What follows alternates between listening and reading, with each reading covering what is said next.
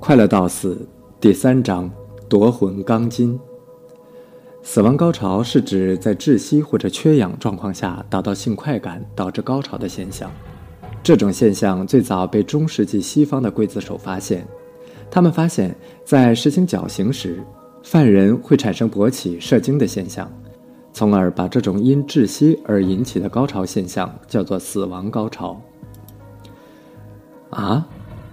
这样的事情都有，那车里的两个人又不是因为窒息而亡，为什么会有死亡高潮呢？肖小白有一些不理解。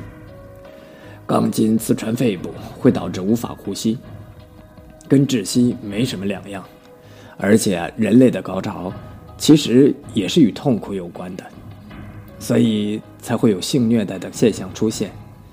这两个人在做爱时被钢筋忽然的刺住。可能瞬间的疼痛和肺部刺伤的窒息，使他们达到了高潮，也随之死去。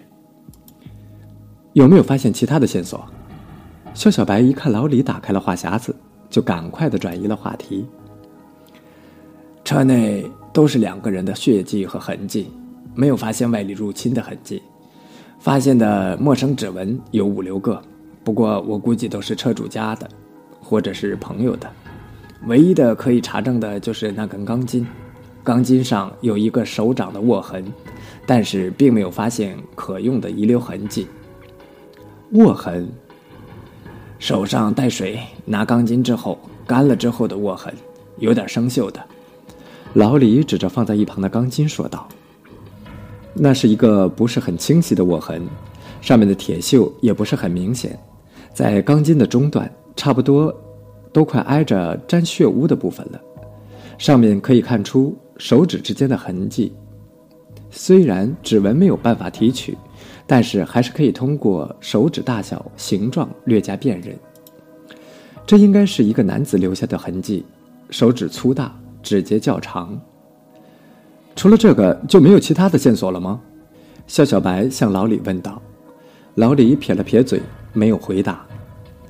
肖小白用手掂了掂钢筋，这根钢筋长约两米的钢筋，差不多有两三斤重，比一根标枪要短，但是要重。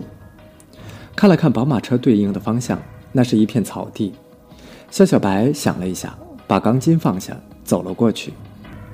这一块儿十分空旷，是一个停车场前的缓冲带，缓冲带的另一头就是住宅楼了。肖小白面朝宝马车的方向。倒退着走了一段，然后模仿运动员投掷标枪的方法，助跑了一段，虚投了一枪。嗯，差不多就是这个样子。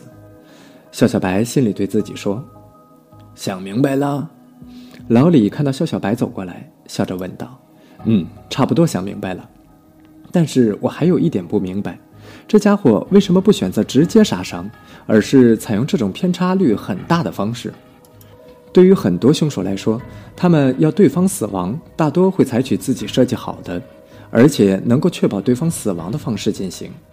而这种投掷钢筋的方式很容易产生偏差，也不一定会造成对方的死亡。凶手采取这种方式就显得十分的奇怪。呃，这不是我一个法医该考虑的，这是你的活儿。我觉得，也许凶手很愤怒，采取了自己最熟悉的方式。也有可能他只是想吓唬对方，没想到要让两个人去死。我只是胡说说，不要影响你自己的思维啊。老李说了几句，又开始忙碌了。肖小白在停车场里来回的绕着圈儿，他的脑子里在飞速的旋转。对方是一个运动员，要不为什么会采用投掷标枪的方式？而且按照投掷的力量来看，没有经过训练也是不可能达到的。假如是这样的话，那么这个案子的范围就会小很多。但是，假如对方真的是蓄意谋杀的话，他会远远的跟踪到这里，随身携带一根钢筋作为凶器吗？钢筋应该在这里临时找的，那么对方肯定是出于激愤。男人最愤怒的时刻，也就是看到自己的女人背叛自己，而宝马车的这两位怎么看都不像是真正意义上的情侣。偷情倒是有几分相似。想到这里，向小白停下了脚步。老李，有没有在现场发现两个人的钱包，或者是其他可以证明身份的东西？呃，有个钱包，但是我没有打开看，放在那边了。老李指了一个放在一旁的证物袋。小小，我这里差不多忙完了，准备叫他们把尸体运回去再解剖，这里就归你了。老李一边说，一边叫人过来把尸体用运尸袋装好，准备拉回到局里。肖小白从证物袋里将两个人的钱包慢慢的掏了出来，钱包大概在衣服里面压着，一起扔在了车厢里，已经被血浸透了。肖小白轻轻的打开钱包，上面沾着的血污，已经把钱包里的东西粘到了一块儿。这是那个男人的钱包，里面只有一些百元大钞，大概有两三千的样子，有几张银行卡和信用卡。在衣袋里还有驾驶证之类的。男的死者叫做周晓，看起来大概有三十多岁的样子。宝马车是属于他的。肖小白放下他的钱包，摇了摇头。凶手跟他应该没有什么关系的。即便是女人妒忌起来也是十分可怕的。但是醋坛子的劲儿再大，也不可能让一个女人变成大力士，用一根钢筋投掷穿刺两个人。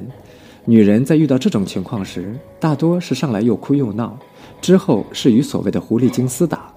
女人的钱包里只有不到五百元的样子，里面的东西很简单，身份证都没有，除了几张信用卡、银行卡和美容卡之外，没有发现其他的东西。想了想，肖小白翻出了女人的手机，这是一个非常漂亮的手机，上面贴满了装饰品。手机的背面，一张大头贴上女死者一张灿烂的笑脸，旁边是一个男人的脸。